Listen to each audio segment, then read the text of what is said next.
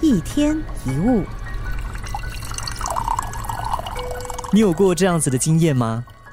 在开会或者是上课的时候，他被老板或者是老师点名，但他们却偏偏点到你。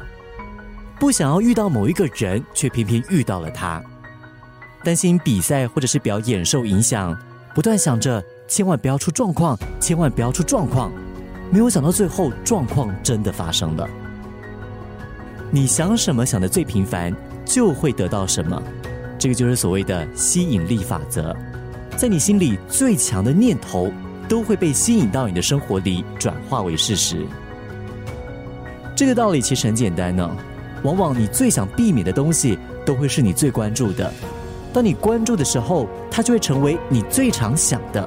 而你最常想什么，往往就会得到什么。所以。当我们遇到挫败的时候，千万不要把注意力放在做错了什么，而应该放在做什么才对。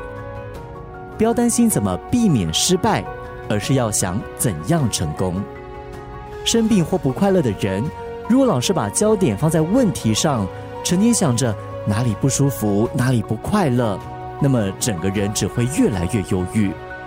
不如去想怎么让自己快活，怎么去及时行乐。